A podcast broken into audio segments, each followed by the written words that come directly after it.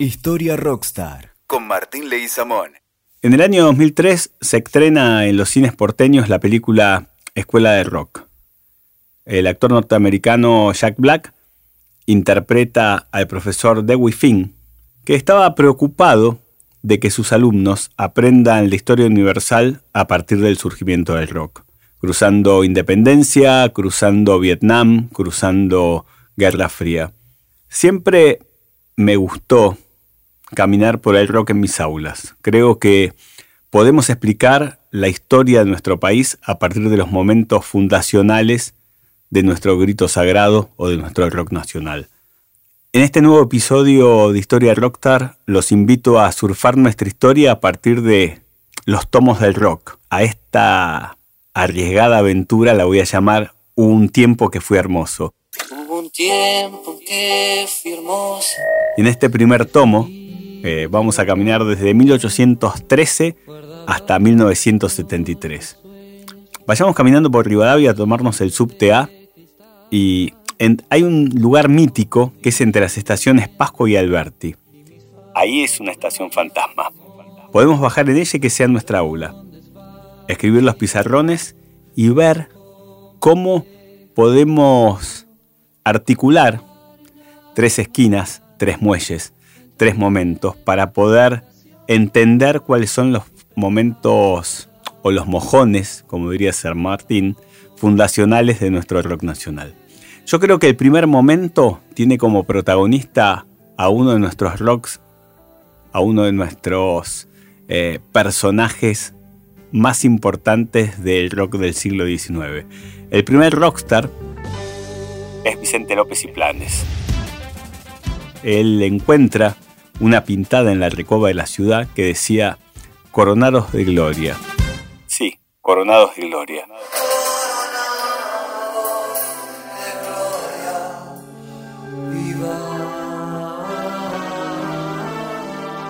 A partir de ese graffiti y la noche de la revolución, escribe La Marcha de la Gloria, que sería el himno en 1813. Más adelante sería la canción Patria, o el primer grito sagrado de nuestro rock. Es el comienzo de las primeras banderas. Imagínense los Andes con una bandera que diga Coronados de Gloria, o las campañas de Tucumán y Salta con el simbolismo de las manos de los redondos o la imagen de almendra, justamente pregonando estas primeras banderas. Va a pasar mucho tiempo para encontrar justamente el segundo mojón o el segundo momento fundacional de nuestro rock. Y me parece que es importante marcarlo, porque a estas letras de Corcelis y Laceros tendrían un nuevo momento con la llegada de los inmigrantes. Estamos en Buenos Aires en plena Ley Avellaneda, 1876, y suena esa canción de la Versuit, La Argentinidad del Palo, que dice, estamos frente a una mixtura de alta combustión se estaba formando el Estado Nacional y una palabra tatuaba la ciudad. Tango. Tango que me hiciste bien, tango que me hiciste mal, tango que es híbrido, tango de conventillos que van desde la Boca Núñez y de Flores a Lugano. Me parece que este momento es importante porque comienza a hablar los sentimientos de una ciudad, una ciudad como decía Roberto Art que más de una vez lo golpeaba, hablamos de esos inciertos orígenes de los sórdidos arrabales que van a dar paso después al rock. Y el tango recorre un largo camino hasta convertirse en sinónimo y espejo musical del país, de la ciudad netamente urbana, origen, raíces, palabras, mixtura, así como esa argentinidad que cruza de criollo con italiano, con español, con judío y con árabe, el tango es producto de ese crisol, una música que en sus comienzos fue combinación de ritmos nativos y foráneos, traídos del país primero por los esclavos y después por los inmigrantes.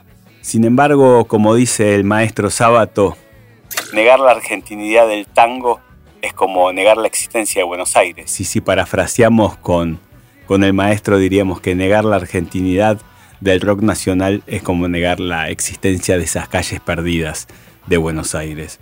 Yo pienso que el tango va a ser el reflejo de las futuras generaciones del rock nacional.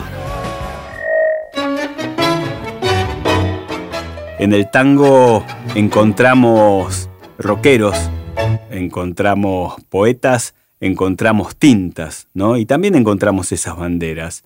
Contando los compases de la ciudad, y si nos tatuamos tristezas, alegrías, desencuentros, temores, tal vez desconciertos, combates y, por qué no, políticas y traiciones. Yo soy del 30 cuando al viejo se lo llevaban, cantaba un viejo tango, cantaba Tita Merelo. Yo soy del 30, yo soy del 30, cuando a Carlitos se lo llevaron.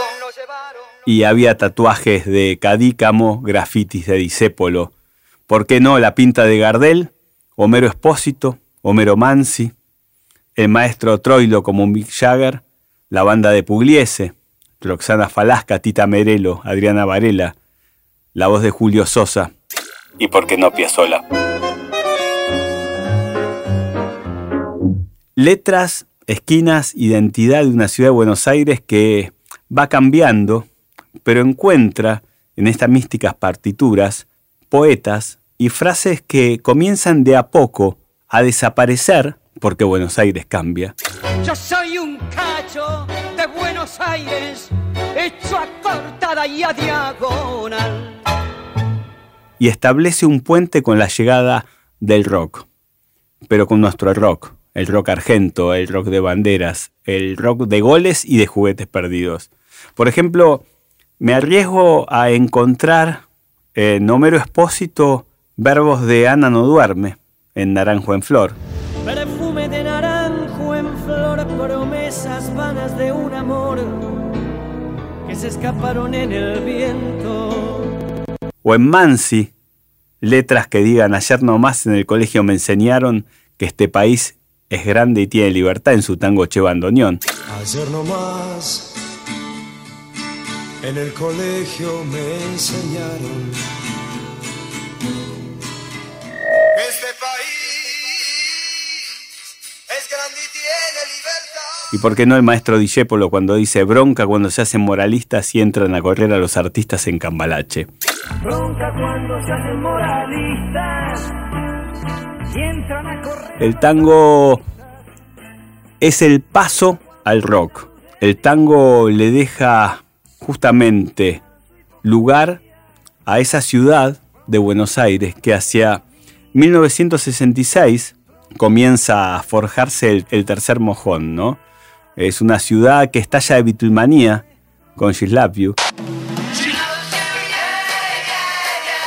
Un momento en que las quejas de bandoneón empiezan a tatuarse en las esquinas con tangueros que se queman justamente la levita, que se quitan la gomina y se dejan los pelos largos. Pelos como extraños reyes que dan vida a una nueva etapa en la ciudad. Yo creo que estos extraños de pelo largo que comienzan a aparecer tienen escenarios también justamente con la creación del Instituto de Itela, con la llegada del hipismo y con mucha literatura. Me parece que hay momentos eh, fundacionales, ¿no? Por ejemplo, frases que pueden ser de tango, cuando dicen es mejor tener el pelo libre que la libertad con fijador, en respuesta a ese golpe militar encabezado por el general Onganía al presidente Ilia.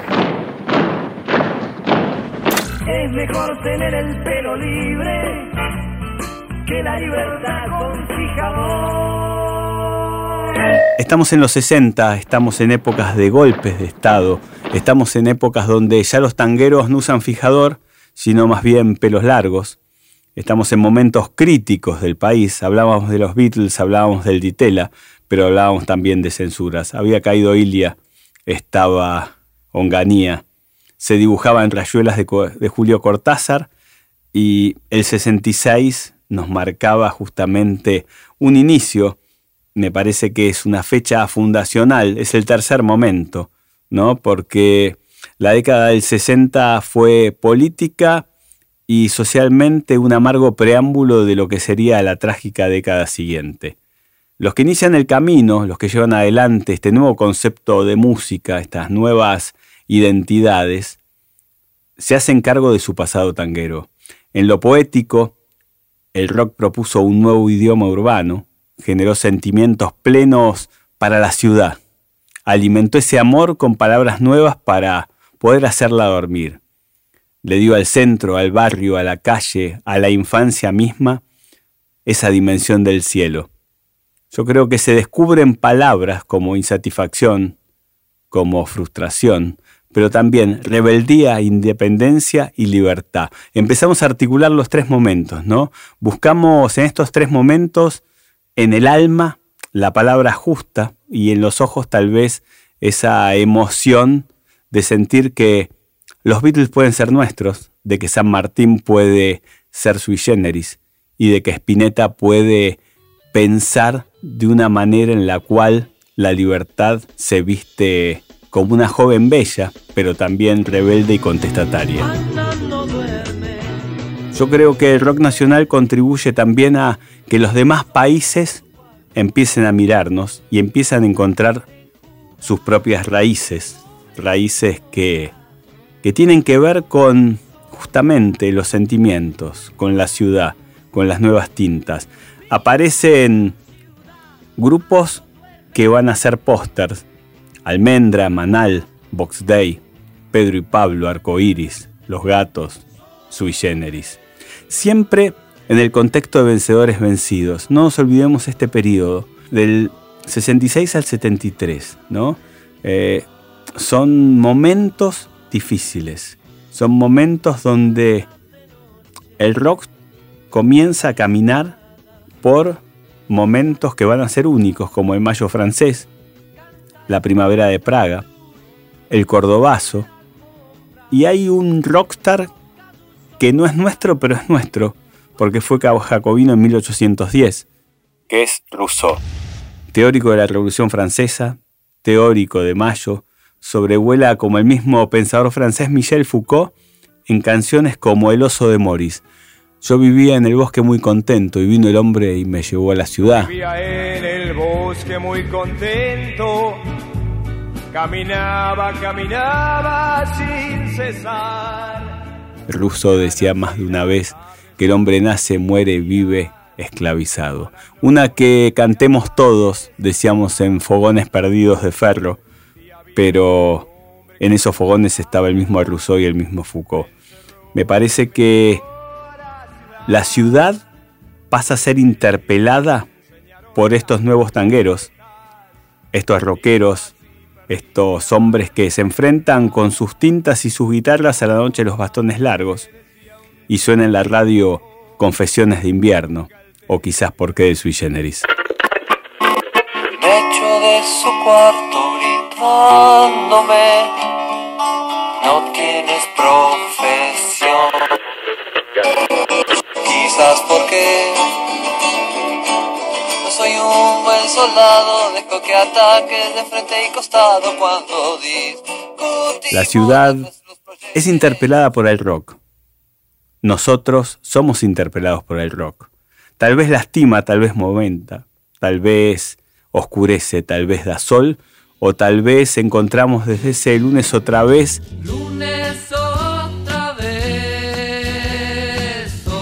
que siempre ser igual, momentos ya en el siglo XXI. Viejas en la esquina mendigan su pan, cantaba.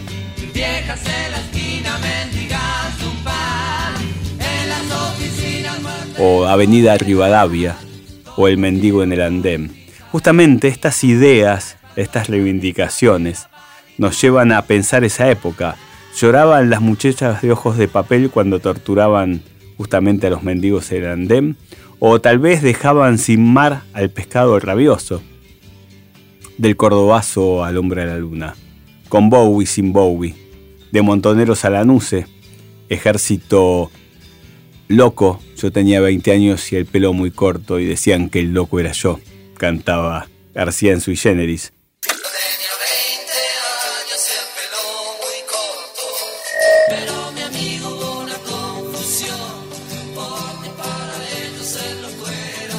Entendíamos también ese, ese traspaso de ser rebelde, ¿no?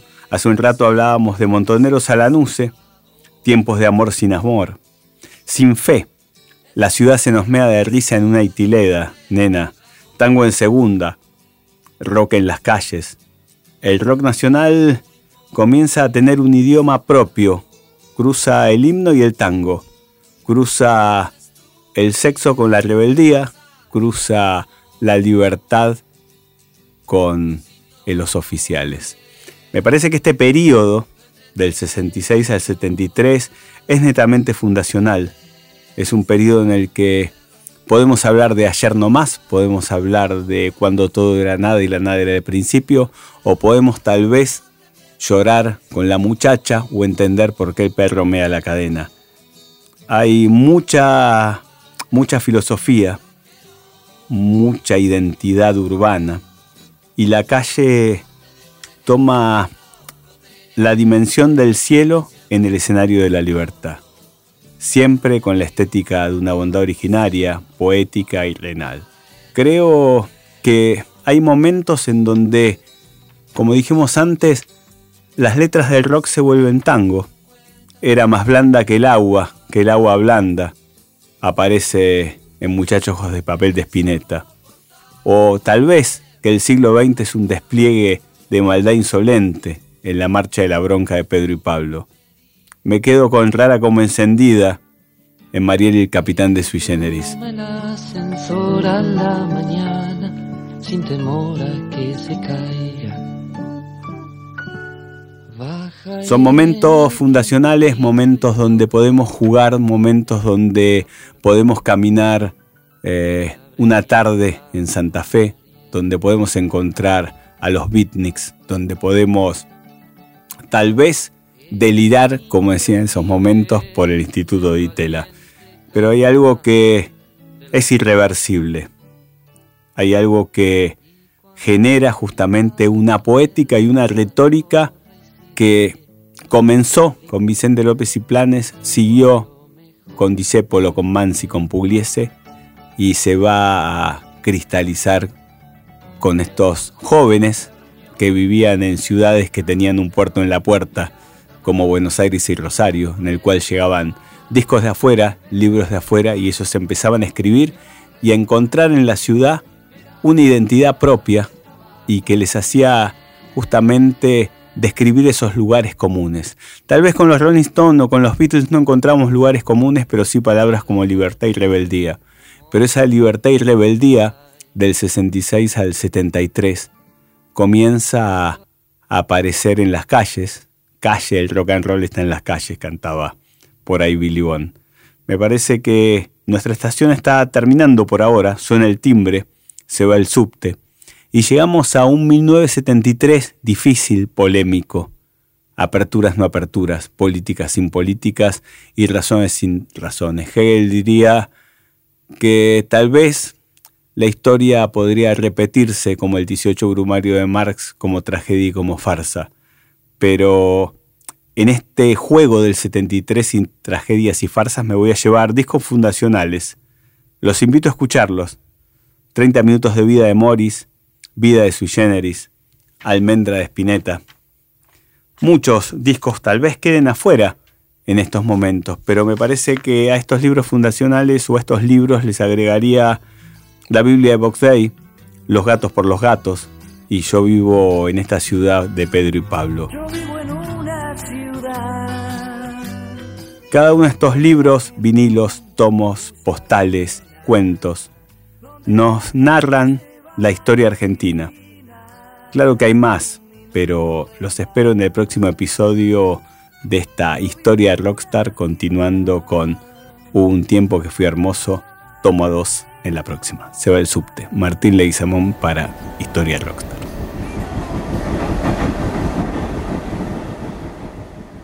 Escuchaste Historia Rockstar. WeToker. Sumamos las partes.